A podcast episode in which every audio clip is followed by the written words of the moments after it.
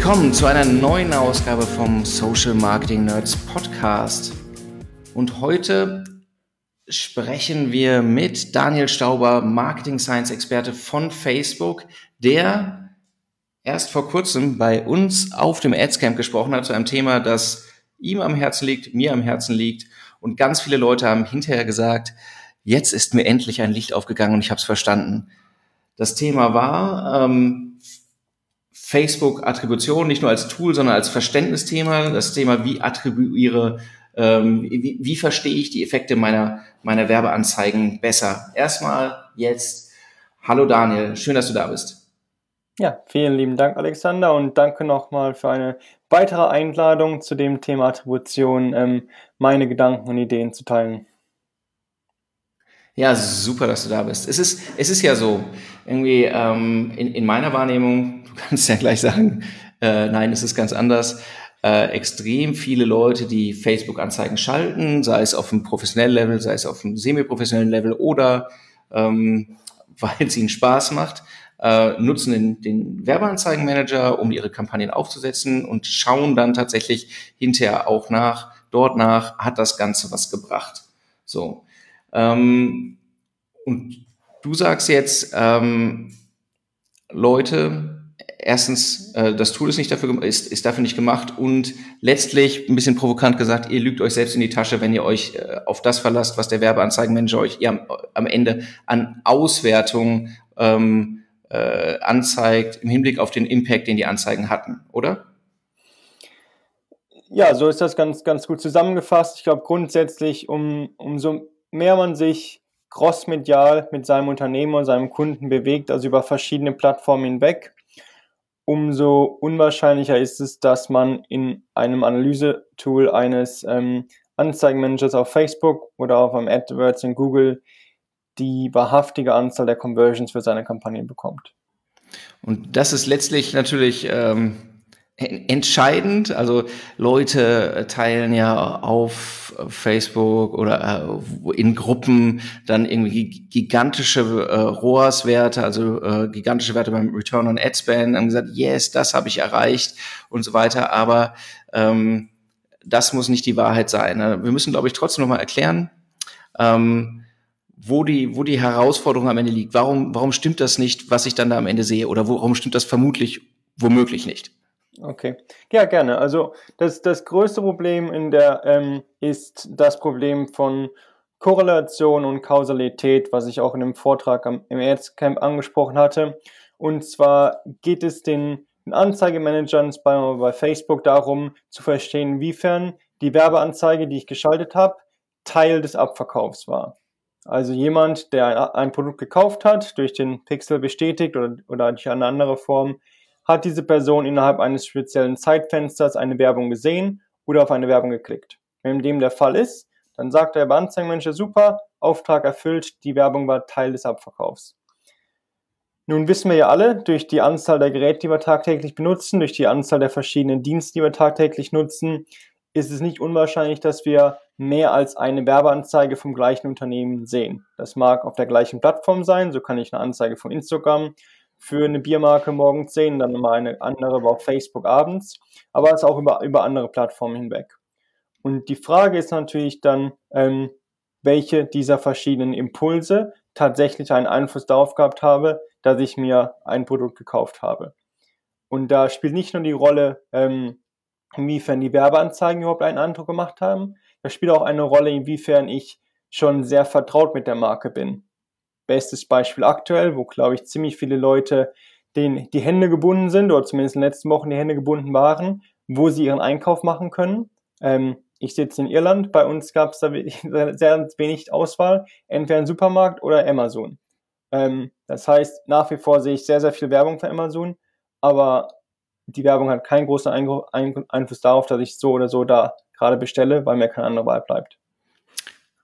Das ist richtig. Also äh, im Prinzip deine Entscheidung ist eigentlich vorgeschrieben, wenn Werbung käme und du würdest draufklicken, wäre es nett gewesen, aber hat, hat eben gar keinen Einfluss darauf.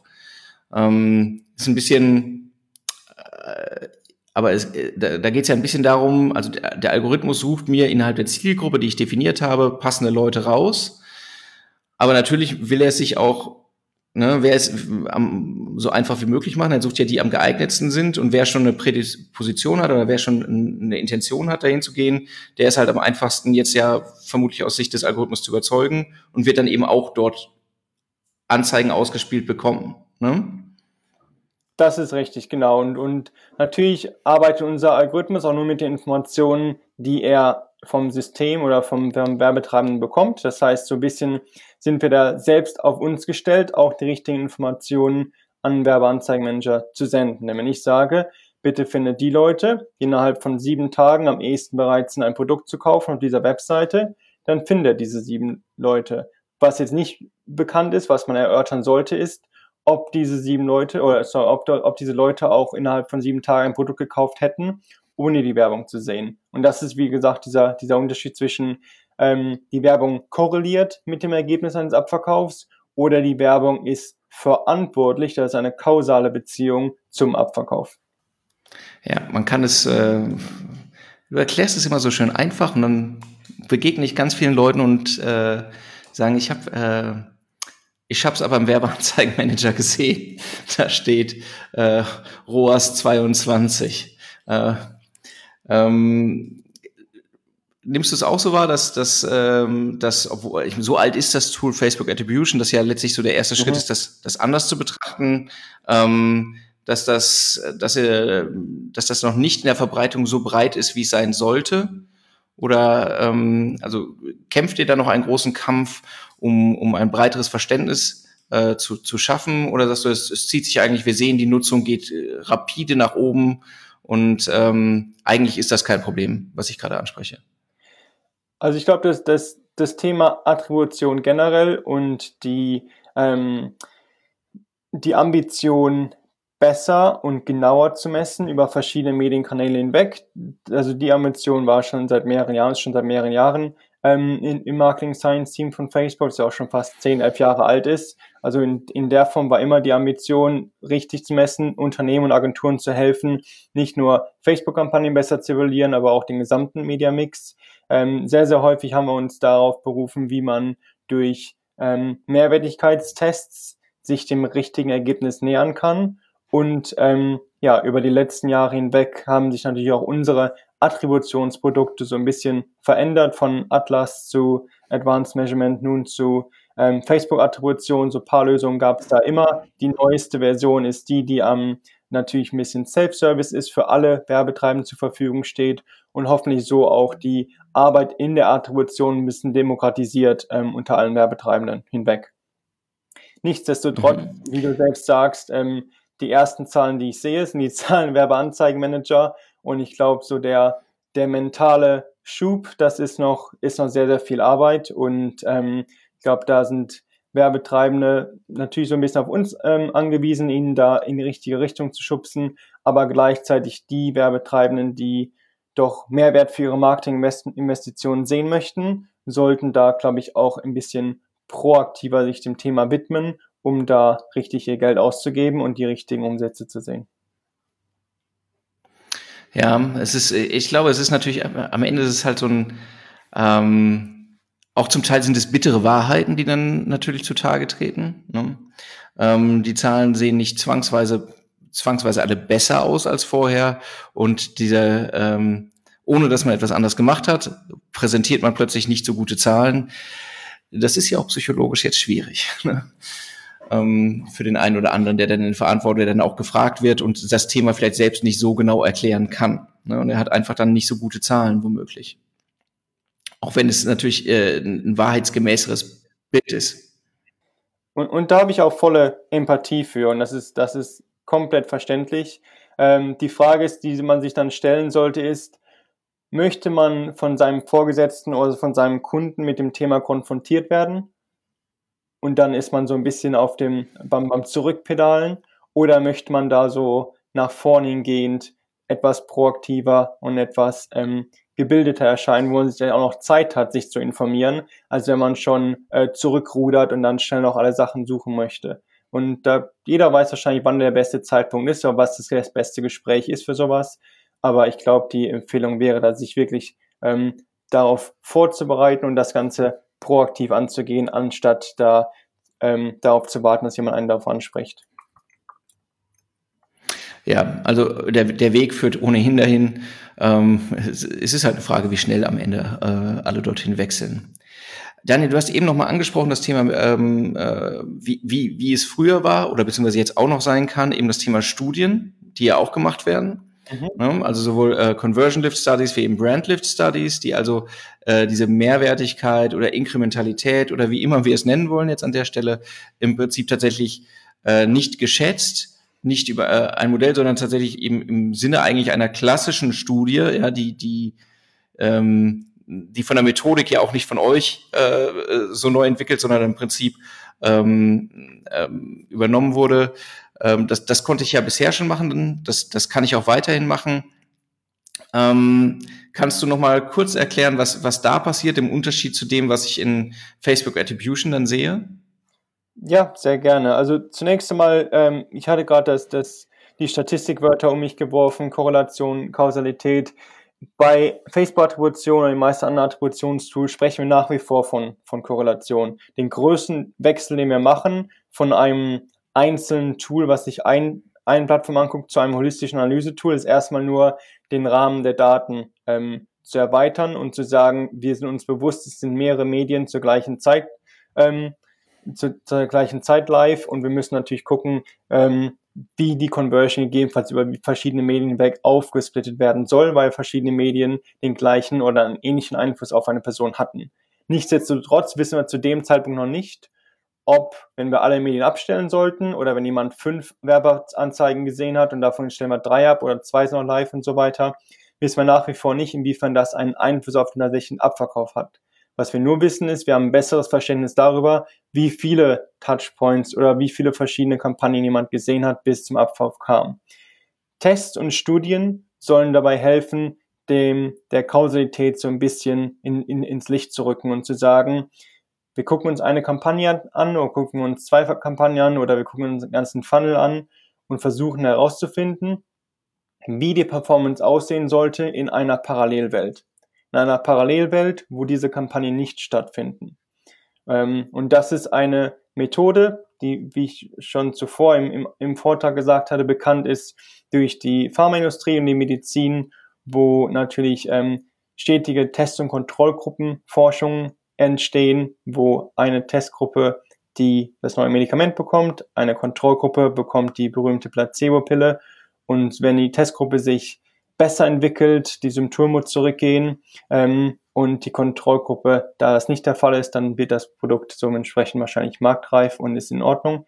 Ähm, und ähnliches wird auch auf Werbeplattformen möglich. Das tolle Herrscher der Auslieferung von Werbeanzeigen auf Facebook zu sein, ist, dass wir tatsächlich Leute auch von der Werbeauslieferung ausschließen können. Und das ermöglicht uns dann solche Tests aufzusetzen und dann diese Parallelwelt, auf, Parallelwelt aufzusetzen, sodass wir sagen können, wir haben diese, unseren Funnel-Kampagnen aufgesetzt. Die laufen jetzt gerade in einer anderen Parallelwelt. Sind diese für die gleiche Zielgruppe entstehen diese Kampagnen nicht. Die können nicht diese Werbeformen sehen. Welche Diskrepanz herrscht hier zwischen der Anzahl der Conversions, die wir sehen? Und je, jegliche Conversion, die über die Kontrollgruppe hinausgeht, würden wir als eine mehrwertige Conversion einen mehrwertigen Abverkauf anerkennen und sagen, das ist der zusätzliche Einfluss dieser Medien und dann möchte man natürlich anfangen, sich die Effizienz anzugucken. Und das ist, das ist etwas, wo die, wo die Tests halt eben tolle, authentische und genaue Ergebnisse liefern können. Und das ist was, was in unserem Facebook-Attributionstool auch als ähm, statistisches Attributionsmodell zusammengefasst wurde, um aus tausend von Tests zu lernen und ausgehend davon sehr, sehr gute Einschätzungen geben zu können, welche Facebook-Kampagnen denn speziell mehrwertig waren im Vergleich zu anderen. Mhm. Also im Prinzip, um äh, ein kurzes Zahlenbeispiel zu sagen, hier, wir verkaufen Schuhe, ne, die ähm, äh, eine Gruppe kriegt die, unsere Anzeigen ausgespielt, die andere nicht. So, in der einen äh, Gruppe verkaufen wir anteilig, ähm, ähm, also in, in Relation gesetzt, keine Ahnung, ähm, auf zehn Leute ein Paar Schuhe. Äh, in der anderen Gruppe verkaufen wir, also in der, in der Kontrollgruppe, in der anderen Gruppe verkaufen wir zwei Paar. Dann wäre die eine, wär, wär, wär, wäre der Mehrwert im Prinzip ähm, das eine Paar, dass wir im Prinzip mehr verkaufen an der Stelle, weil das passiert ist in der Gruppe, in der wir Anzeigen ausgespielt haben. Also gehen wir davon aus, dass der, dass diese Schuhe wären nicht verkauft worden, hätte, hätte die Anzeige nicht stattgefunden. Oder? Ja, exakt, genau. Also ähm, so schaut es aus, wenn man davon ausgehen kann und sollte, dass die Gruppen von ihrer Zusammensetzung her identisch sind, das heißt sozialdemografisch und auch von der Verhaltensweise ähnlich geneigt dazu, entweder ein Produkt zu kaufen, ein Produkt nicht zu kaufen, dann sollten negative Differenzen darauf zurückzuführen sein, ähm, welche Variable hier der Unterschied war. Und die einzige Variable war die Werbeauslieferung. Ähm, jetzt möchte ich noch kurz hinzusagen, ich weiß, das Beispiel hat einfach nur geholfen zur, ähm, um das Ganze so ein bisschen ins Leben zu wecken. Allerdings möchte ich natürlich ähm, Zahlen sehen, die an idealerweise in den 100er Werten sind, damit man sich auch ein bisschen, ähm, ein bisschen besser ähm, ja, an, an, die, an die Zahlen glauben kann und wissen kann, okay, das hat tatsächlich einen Unterschied gemacht, denn bei, bei zwei gegen eins kann, glaube ich, auch der Zufall eine Rolle spielen. ja, das stimmt.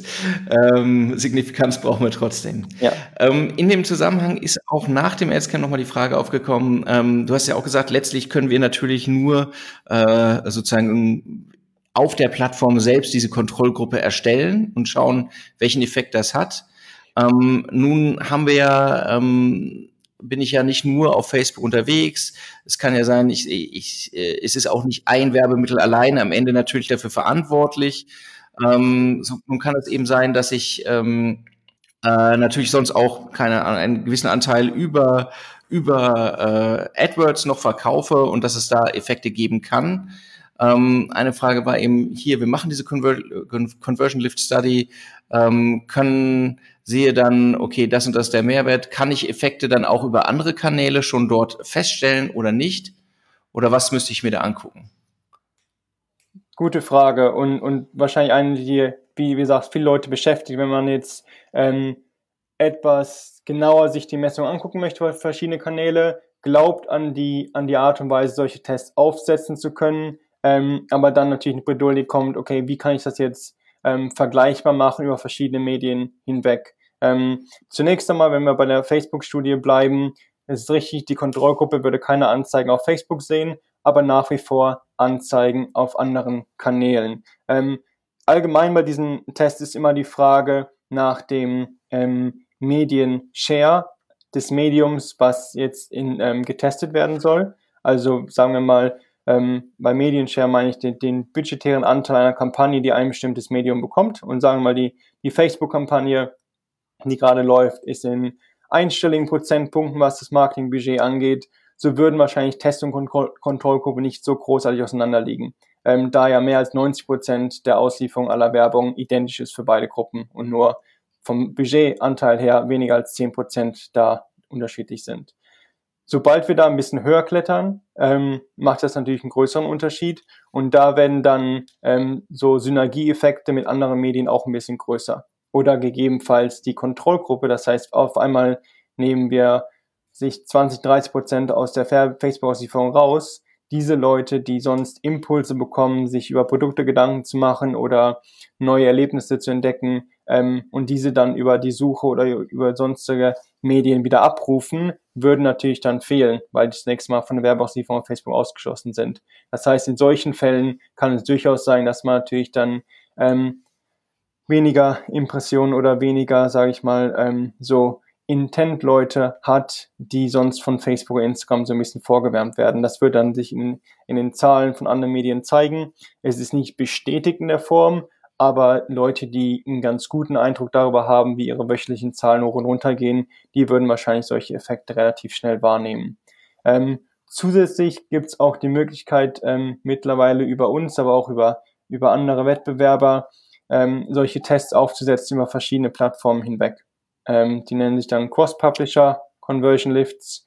Ähm, ein typisches Beispiel wäre zu sagen, wir hätten, wir würden das Ganze über Facebook machen und über ähm, Search um zu verstehen, wie entwickelt sich eine Gruppe, die nur Facebook-Werbung sieht, wie entwickelt sich eine Gruppe, die nur äh, Suchwerbung sieht, wie entwickelt sich eine Gruppe, die Facebook und Suche sieht und wie entwickelt sich eine Gruppe, die gar nichts sieht, weder Facebook noch Suche. Sodass wir da nicht nur die einzelnen ähm, Plattformeffekte, sondern auch die Synergieeffekte testen. Das ist etwas, was ähm, ja über ähm, solche Tests mittlerweile auch möglich ist und noch ein bisschen größere Flexibilität gibt, sage ich mal, oder größeres Verständnis darüber, wie verschiedene Medien miteinander interagieren. Mhm. Also äh, erstens, ja, es kann Effekte geben. Zweitens, abhängig von der, von wie, wie die Studie aufgesetzt ist, größer oder kleiner.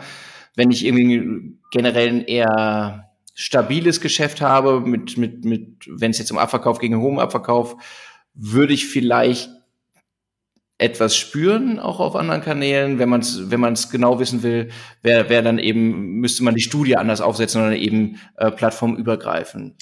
Also ein Beispiel, was hoffentlich ein bisschen besser erklärt, ist ähm, das eines Kunden, mit dem ich im letzten Jahr zusammengearbeitet habe. Hier war die Idee zu verstehen, inwiefern das Unternehmen vielleicht mehr in Geschichten investieren sollte, in, in Werbeausführungen, die ein bisschen mehr über die Marke und das Unternehmen erzählen, statt sich auf Produkte und ähm, so ja, Pro Prozentreduzierungen ähm, zu verlassen. Das heißt, wir haben zwei verschiedene Strategien getestet. Das sollte über so ein, zwei Monate hinweg laufen aber nach zwei, drei Wochen wurde schon direkt ähm, die Reißleine gezogen, denn das Unternehmen sagte, uns fehlt der Website-Traffic. Das heißt, unabhängig davon, ob was wir ähm, testen wollten, was gar nichts mit dem Website-Traffic zu tun hatte, die, der Grund, dass wir eine Kontrollgruppe hatten, da Leute von der Facebook-Werbung ausgeschlossen hatten, hat dazu geführt, dass sie weniger Traffic gesehen haben auf ihre Webseite, was so ein bisschen Alarmglocken im ähm, Unternehmen losgelöst hat. Man hat wieder an Facebook geglaubt und ähm, der Test konnte leider nicht so fortgeführt werden. Aber es gibt, glaube ich, eine Idee darüber, inwiefern halt eben es schon so ähm, so Jojo-Effekte geben kann in andere Richtungen, sei es auf der Webseite oder sei es auf andere Medien. Ja, äh, finde ich ein sehr schönes Beispiel an der Stelle und ähm, äh, übrigens auch, wie die Studie angesetzt ist oder welche Zielstellung dahinter stehen kann, ähm, weil wir selbst hören, okay, die, die Studie soll zeigen, wie verbessern wir jetzt im Prinzip den Abverkauf. Und der Fokus ist immer direkt auf dem Abverkauf, aber eben auch die Markenbildung oder äh, markenbildende Maßnahmen können ja am Ende Effekte haben. Auch sowas lässt sich ja dann äh, untersuchen. Finde ich schon, finde ich schon spannend. Mhm. Ähm, es ist noch eine Frage aufgekommen, auch von, von Leuten, die hinterher gesagt haben, oh, ich habe jetzt nach, nach deinem Vortrag, ich habe jetzt ins Tool geguckt zum ersten Mal so intensiver und es ist ganz spannend. Ähm, aber was mache ich jetzt? Also ich gucke dann an, ich habe im Prinzip eine, eine zum, zum einen können die Leute ja einmal unter, ähm, sich verschiedene Attributionsmodelle wählen und äh, schauen, was passiert, wenn ich das eine oder andere Modell äh, nutze, wie, wie bei anderen ähm, Softwarelösungen auch. Und auf der anderen Seite hast du eben das Modell datengetriebene Attribution, wo, wo ihr sagt, hier, das sind die, die tatsächlich eben auf hochgerechnet oder auf ähm, berechneter Basis, das sind die tatsächlich, das der tatsächliche Mehrwert, der entstanden ist durch das, was ihr macht. Ähm, aber dann kommen halt Fragen wie, äh, erstens, wonach soll ich mich jetzt richten? Nach dem, was, äh, nach den verschiedenen Attributionsmodellen, die dann da sind, soll ich mich nur auf das Thema datengetriebene Attribution verlassen, weil da werden die anderen Kanäle ja gar nicht berücksichtigt. Und jetzt gucke ich mir das an und habe so ein Fragezeichen über dem Kopf. Was, was machen die Leute denn jetzt dann? Ja, berechtigte Frage. Finde ich, finde ich gut, dass die so in der Form ähm, an die Öffentlichkeit kommt. Erstmal Kudos, dass ihr dann euch das Tool überhaupt angeguckt habt. Das ist, glaube ich, ein guter Schritt. Also die erste Empfehlung, die ich jedem geben würde, ist einfach zu sagen, vom Werbeanzeigenmanager für die Auswertung von Kampagnen nach Facebook-Attribution zu springen, selbst wenn man dann nicht die anderen Kanäle mit einbinden möchte oder gar nicht auf die anderen Kanäle gucken möchte. Allein der Wechsel wird schon helfen, die Facebook-Kampagnen besser, besser verstehen zu können, besser einschätzen zu können ähm, was deren tatsächliche Mehrwert betrifft. Ähm, die Frage dann speziell zu beantworten, was Attributionsmodelle angeht und wie man damit am besten umgeht, ähm, ja, ist, ist ein bisschen schwierig, kommt natürlich auf das, auf das Produkt an. Ähm, man sollte mit dem Kunden oder auch wenn man selber im Unternehmen arbeitet, natürlich ein guten, ähm, gutes Gespür dafür haben, wie lange denn die normale Consumer Journey ist. Vom erste Kontakt mit dem Unternehmen oder mit dem Produkt zum tatsächlichen Abverkauf. Und wie viele, man sagt jetzt natürlich Touchpoints, dann sagen wir in, in, im Marketing reden wir immer von, von Medien-Touchpoints, aber es sind natürlich genauso gut andere Touchpoints, sei es der ähm, Anruf, sei es eine E-Mail, sei es ähm, man geht in, in Store rein und so weiter. Ist das ein relativ langer Prozess, ist ein relativ kurzer Prozess. Ich denke mal, umso länger der Prozess ist, umso mehr verschiedene Touchpoints da, es da gibt, umso näher sollte man sich einem Attributionsmodell nähern, was das auch reflektiert, dass ähm, verschiedene Sachen Einfluss haben. Umso kürzer das Ganze ist, ähm, nicht nur von der Länge der Zeit, auch von der Kürze der, der Touchpoints, umso näher kann man sich natürlich ähm, Attributionsmodellen ähm, nähern, die ja gegebenenfalls nur ein oder sehr, sehr wenige Touchpoints wahrnehmen. Die, das Verhältnis zwischen einem datenbasierten Attributionsmodell oder die Art Tests zu laufen und dann mit Attributionsmodellen zu vergleichen, ist zu verstehen, inwiefern ähm, gibt mir ein Test oder auch das datengetriebene Attributionsmodell ein Indiz dafür, welches Attributionsmodell ich am besten wählen sollte, um den tatsächlichen Facebook-Mehrwert messen zu können. Und ähnliches würden wir auch ans Herz legen für andere Unternehmen, äh, für andere Medien zu machen. Ähm, das jetzt nochmal dann konkret ähm, auf, den, auf den Fall zu bringen, sagen wir mal, unser Test oder unser datengetriebenes Attributionsmodell sagt uns, diese Kampagne hat 100 Abverkäufe generiert. Dann würde ich mir jetzt angucken wollen, welches der Attributionsmodelle, die ich über alle Medien hinweg einsetzen kann, den 100 am nächsten kommt. Denn das ist dann ein Attributionsmodell, was relativ stark den oder relativ genau den wahrhaftigen Mehrwert von Facebook widerspiegelt. Und somit kann ich mich da zumindest relativ drauf verlassen, wie diese Auswertung meine Facebook-Kampagne beeinflusst oder umgekehrt. Okay, also ne, im Prinzip gucke guck ich einmal rückwärts. Ich gucke, was, was sagt mir das datengetriebene Modell und schaue dann, hey, ähm, welcher, wel, welches äh, Modell, ähm, das ich tatsächlich manuell auswähle, entspricht dem, mit welchem Zeitfenster kann ich auch noch dann spielen ähm, und äh, verwende das dann womöglich für die Zukunft. Ähm, dann, ist, dann ist aber trotzdem noch ein bisschen die Frage, die dann auch aufgekommen ist tatsächlich, ähm, ist die Betrachtung, die stattfindet, dann auf einer ähm, Kampagnenebene oder übergreifend? Das heißt, werden Effekte, dass ich irgendwie, ich habe mir so ein so ein äh, Funnel gebaut an der Stelle, ne, wo ich erstmal die Leute irgendwie warm mache und vielleicht noch gar nicht direkt auf den Abverkauf gehe, die aber daraus ziehe ich dann die Audience, um tatsächlich später den Abverkauf zu ähm, zu haben. Ist das dann berücksichtigt oder sehe ich dann, wenn ich die auf die einzelnen äh, Kampagnen gucke, hier die Videokampagne vorne hat aber nichts gebracht, aber die ist letztlich die Basis für die, äh, im Retargeting für die nächste Kampagne. Vielleicht kannst du da noch mal kurz was zu mhm. sagen. Ist eine sehr interessante Frage und eine, die, die relativ häufig ähm, aufkommt und die, glaube ich, auch so ein bisschen für, für Diskussionen sorgt. Denn da kann, können, glaube ich, Theorie und Praxis hin und wieder mal so ein bisschen, bisschen weit auseinander liegen. In der Theorie können wir uns alle ganz immer vor, ganz gut vormalen, wie jemand von der Videokampagne dann ins Remarketing geht oder zwischendurch eine Stufe ähm, reinnimmt, weil natürlich alle unsere Werbeformate unbedingt sehen muss, bevor er überhaupt sich eine Entsch Entscheidung machen kann und dann erst den Abverkauf macht und nicht schon nach dem ersten oder zweiten Schritt. Ähm, das wäre ganz komisch, wenn Leute sich anders verhalten würden. Und das ist, sollte man sich, glaube ich, so ein bisschen vor Augen halten. Also die Analyse findet ähm, im datenbasierten Modell auf Kampagnenebene statt. Ähm, in Tests kann man da auch auf Adset-Level runtergehen. Und die Frage, die beantwortet werden soll, ist die folgende. Und da habe ich jetzt, das ist das, was wir auch eben besprochen haben. Wenn ich diese Kampagne wegnehme, wird trotzdem ein Abverkauf stattfinden oder nicht?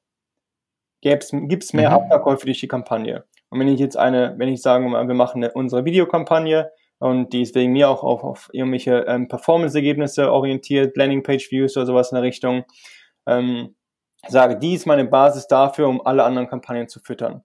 Wenn das der Fall ist, dann sollte diese Kampagne ziemlich viele mehrwertige Abverkäufe generieren, denn ohne sie würde es in der Theorie nach ja nichts passieren. Wenn ich die Kampagne also wegnehme, möchte ich dann, dass da ähm, weniger Abverkäufe sind. Das ist der Test, den ich mache und das wird auch so im, im Tool wiedergespiegelt. Ähm, das heißt, wenn solche Kampagnen dann weniger mehrwertige Abverkäufe sehen, dann ist ein Indiz dafür, dass diese tatsächlich nicht unbedingt die Basis dafür sind, dass alle anderen Remarketing-Maßnahmen ähm, genauso viel, ähm, also davon richtig profitieren. Und ich glaube, hier ist auch wieder teilweise die Gefahr, dass man sich den Funnel ja wieder plattformspezifisch aufbaut jemand guckt sich die Facebook-Video an, dann bekommt er die, ähm, unsere, ähm, unsere nächsten Inhalte, dann geht er zur Webseite und nicht dann gegebenenfalls auch über an, verschiedene Medien hinweg, sodass ich natürlich ein anderes Medium kann mich ja schon in die Remarketing-Phase auch für, für Facebook reinbringen und, und, und umgekehrt. Also dass da zwischen den Medien natürlich ziemlich viel Austausch und Synergie herrscht und sowas wird natürlich auch dann mit einkalkuliert, wenn man schauen möchte, welche Kampagnen da mehrwertig ist und welche nicht. Kurz es wird mit einkalkuliert. Ähm, es werden jetzt nicht die Verhältnisse direkt nebeneinander gestellt, aber man kann verstehen, inwiefern denn die Kampagne tatsächlich ähm, die Leistung hat, die der Theorie nach man ihr geben würde. Okay, aber das ist, das glaube ich, schon für viele irgendwie so ein bisschen äh, ein, Punkt, an dem sie der, der unklar gewesen ist, dass sie sagen, ja, wir haben im Prinzip den Blick auf das auf das Gesamtbild die, äh, und versuchen die Reise äh, zurückzuverfolgen und eben dann, wir haben über das Thema Kausalität gesprochen, ähm, festzustellen oder zu ermitteln oder hochzurechnen, ähm, wo der Moment ist, der also welche, welche Kampagne notwendig ist, damit dieser Kauf stattfinden kann an der Stelle. Ne? Ähm, äh, wir haben ja auch die Auswertung dann im Tool, die, die dann ja äh, ähm, keine vollen, wenn ich mir das in, äh, über DDA anschaue, mhm. kriege ich ja auch nicht zwangsweise ja volle, volle Purchases, sondern eben 7,2 oder 42,4 oder sowas da angewiesen, ne? ähm, was ja real so auch nicht möglich wäre. Ähm, aber das heißt, äh, ich sehe im Prinzip, äh, wenn der wenn der Upper Funnel wichtig ist, würden dem Upper Funnel im Prinzip auch viele, ein, würde dem auch ein hoher Wert zugeschrieben im Tool, weil die gesamte Reise betrachtet wird. Genau, und ich glaube, okay. in, so, in so einem Fall wäre es am besten auch zu vergleichen, wie der Upper Funnel denn ähm, also auf, auf DDA-Basis im Vergleich zu Last Touch oder Last Click aussieht. Denn wenn die Zahl mhm. im datenbasierten Modell nicht höher ist als bei Last Click, dann würde es eigentlich bedeuten, dass ähm, ja, diese, diese Upper Funnel Aktivität nicht unbedingt so stark als ähm, Futter für die Marketing-Kampagne oder die Bottom Funnel Kampagnen dient, denn auch ein Last-Click-Modell würde dieser Kampagne genauso viele Conversions zuordnen. Also das ist, glaube ich, ein ganz guter Vergleich, so als, als Checkpoint für, für Upper Funnel Aktivitäten, die man so im Hinterkopf verhalten kann. Mhm. Ja, finde ich gut. Das ist also der, der, Vergleich lohnt sich dann ja auf jeden Fall. Insgesamt ist es halt so, äh, das muss man halt auch mal sagen, die äh, jegliches Tool kann halt nur die Daten bereitstellen, an der Stelle auch, äh, in der Stelle vielleicht auch in einer smarten Form, aber Entscheidungen treffen oder die Ableitung zu, zu treffen, ähm, bleibt halt dann dem, hoffentlich dem Experten, der auf die Zahlen guckt, mhm. äh, dann vorbehalten. Ähm, eine Frage, ich muss ich nochmal stellen, weil die, weil die auch immer gestellt wird im Nachgang, ist nochmal hier. Äh, ihr seid ja auch nicht allein auf dem Markt, ne?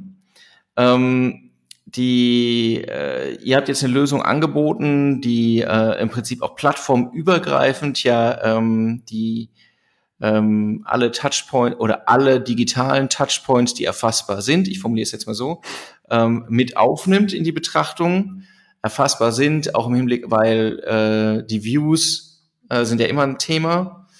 Ähm, Trotzdem ähm, ist es ja so, dann gucke ich, guck ich in, in das eine Tool rein, gucke ich in das eines äh, entweder anderen Plattformbetreibers, also jetzt sprich Google Analytics, oder ich gucke in, in eine Analyse-Software, die komplett unabhängig ist und daher auch für sich natürlich reklamiert. Alle Plattformen haben ein Eigeninteresse daran, sich möglichst viel zuzuschreiben. Ähm, äh, wir sind die Neutralen und in allen weichen die Werte ab. Ähm, warum, warum kriegt ihr das alle nicht hin, dass das alles dasselbe anzeigt, Daniel? Ähm, philosophische Frage, die, die ich gar leider nicht so in der Form ähm, beantworten kann. Ähm, ja, es, es wäre natürlich schön, wenn es einfach ein Tool gibt, was alle benutzen können und da fließen alle Daten rein. Ähm, es wird sich, glaube ich, da auch schwierig sein, wie die Daten da ähm, gleich behandelt werden oder halt eben auch verschiedenen Nutzern zugeordnet werden und so weiter ist momentan leider Schießerei nicht zur Verfügung. Ich würde auch keinem so un, ähm, ohne Limitation sagen, unbedingt Facebook-Attribution nutzen. Ich habe gesagt, es ist ideal für Leute, einfach von Facebook Werbeanzeigenmanager in Facebook-Attribution zu wechseln. Das ist ein guter Schritt. Wenn es um die gesamten Medienmix mhm. geht, bitte gucken, auf welchen Plattformen seid ihr am aktivsten und welche Analyse-Tools können diese Plattformen am besten abdecken. Facebook-Attribution kann keine Views von YouTube anlesen. Google Analytics kann keine Views von Facebook anlesen. Also man muss sich den Limitationen der Tools, die man nutzt, bewusst sein, damit man diese am besten ähm, schließen kann, diese Lücken durch andere Tools. Denn das eine heilige Tool, was alles für uns macht, das existiert leider noch nicht. Wohl wahr. Du hast, du hast den einen Punkt gerade nochmal angesprochen, weil das auch immer kommt.